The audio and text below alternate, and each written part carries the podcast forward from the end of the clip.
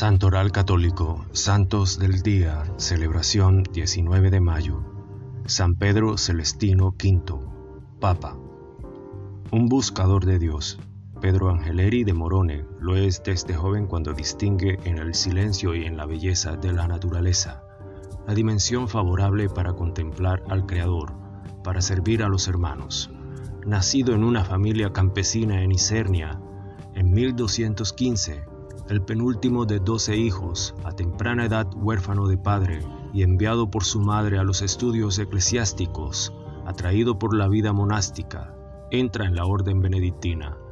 A los 24 años se convirtió en sacerdote, pero pronto eligió la vida eremítica en el Monte Morone, en los Abruzos italianos. La oración, la penitencia y el ayuno marcan sus días, no faltan las tentaciones, Pedro las vence aferrándose a la cruz. Atraído por él, muchos lo siguieron. Pronto nace el primer núcleo de los ermitaños de Maelia, con la aprobación de Urbano IV. Disfrutando de la benevolencia del cardenal latino Malabranca y el rey de Nápoles Carlos II de Angio, conocido como Sopo, los Celestini se llamarán así, se expande fundando monasterios y restaurando abadías caídas. El tiempo para Pedro está marcado por la oración ininterrumpida. En Europa se difunde su fama como hombre de Dios y vienen a él de todas partes para recibir consejos y sanaciones. A todos les indica la conversión del corazón como camino hacia la paz, en un momento histórico desgarrado por tensiones, conflictos, incluso dentro de la iglesia, y pestes. Un hombre de oración extraño a los conflictos, es el 1292. Tras la muerte del Papa Nicolás IV vienen 27 meses de sede vacante. Los 11 cardenales electores no son capaces de encontrar un acuerdo. Polarizados por el conflicto entre las familias Orsini y Colonia, impresionados por el deseo del rey Carlos II de encontrar un candidato de su agrado. Desde el aislamiento en la celda, Pedro de Morone envía a los cardenales la profecía del inminente castigo divino, evitable solo con la elección del sumo pontífice en los próximos meses. La fama del ermitaño, conocido por sus milagros y su íntegra conducta espiritual, lleva a los votantes a identificar en él al candidato ideal para superar el puesto. Encontrado en la cueva de Maelia por una delegación de prelados, Pedro al principio se niega, y luego comprende que es Dios quien lo llama a una responsabilidad tan alta. Sin embargo, rechaza la invitación de los cardenales para llegar a Perugia. Y el 29 de agosto de 1294, memoria de San Juan Bautista, escoltado por el rey Carlos, va al águila sentado en un burro para recibir la tierra en la gran iglesia de Santa María en Colemaggio, construida por él unos años antes. Él elige el nombre de Celestino V y pone en marcha el primer jubileo de la historia conocido como Perdón.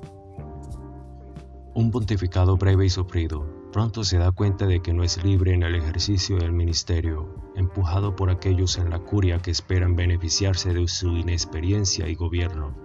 Convoca un consistorio y nomina 12 cardenales. Muchos critican amargamente la decisión del Papa de confiar en la protección de Carlos de Angio, y de transferir la sede de la curia a Nápoles.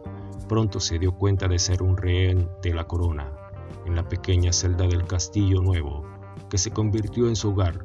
Madura la decisión de renunciar al pontificado, respaldado también por la opinión del cardenal Benedicto Caetani, experto en derecho canónico, que lo sucedió con el nombre de Bonifacio VIII. Un pontificado breve y sufrido pronto se da cuenta de que no es libre en el ejercicio del ministerio, empujado por aquellos en la curia que esperan beneficiarse de su inexperiencia de gobierno. Convoca un consistorio y nomina a 12 cardenales.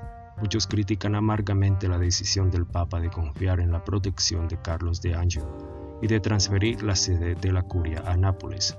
Pronto se dio cuenta de ser un rehén de la corona. En la pequeña celda del Castillo Nuevo, que se convirtió en su hogar, madura la decisión de renunciar al pontificado, respaldado también por la opinión del cardenal Benedicto Caetani, experto en derecho canónico, que lo sucedió con el nombre de Bonifacio VIII. Yo, Celestino V, impulsado por razones legítimas, por la humildad y debilidad de mi cuerpo y las malicias de las personas, con el fin de recuperar la tranquilidad perdida, abandono libre y espontáneamente el pontificado y renuncio expresamente al trono, a la dignidad, al honor y al honor que ello conlleva. Con estas palabras, el 13 de diciembre de 1294, Celestino deja las vestiduras y toma el viejo hábito. Solo once días después viene elegido el nuevo Papa, quien hace llevar a Pedro, que inicialmente había huido a lugares desiertos, al castillo de Fumone. Aquí en una estrella celda, el ermitaño muere en oración el 19 de mayo de 1296, resumidamente pasado a la historia como el gran rechazo. Deplorado por Dante en la Divina Comedia, es un ejemplo de libertad evangélica y santidad. De hecho, fue canonizado por Clemente V en 1000 313. Sus restos mortales conservados en la Basílica de Colemayo son destinos de constantes peregrinaciones. Una de las peregrinaciones más ilustres fue aquella de Benedicto XVI en 2009, quien quiso dejar el palio que recibió al inicio de su pontificado. San Urbano I, Papa, nacido bajo el emperador Diocleciano, muerto bajo Séptimo Severo de San Urbano I, Papa entre el 223 y el 230, hay pocas noticias. Decidido y práctico en la defensa de los derechos de la comunidad cristiana, muere probablemente como un mártir, aunque sin las fuentes históricas no son claras. Santos Paternio y Calogero. Estos dos mártires murieron en el 304 y se recuerdan el día de su martirio. Fueron enterrados en el cementerio de San Calisto en Roma, Probablemente eran dos hermanos de origen armenio que un tal Emiliano en el momento de su muerte les confió a su hija Anatolia Calista y por eso los hizo eunucos. San Ivo, sacerdote abogado de los pobres. Nacido en Bretaña en 1235, Ivo se formó en teología y derecho, convirtiéndose pronto en sacerdote y abogado gracias a un patrocinio gratuito. Alojó a los pobres y necesitados en su castillo sin descuidar la predicación en las parroquias entre Tredes y Loanec. Fue canonizado en 1347 por Clemente VI. San Crispino de Viterbo, religioso capuchino.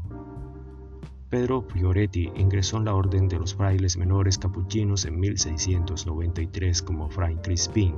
Durante 40 años vivió en Orvieto, primero como horticultor, luego como mendicante. Fue canonizado por Juan Pablo II en 1982. Gloria a ti, Señor Jesús.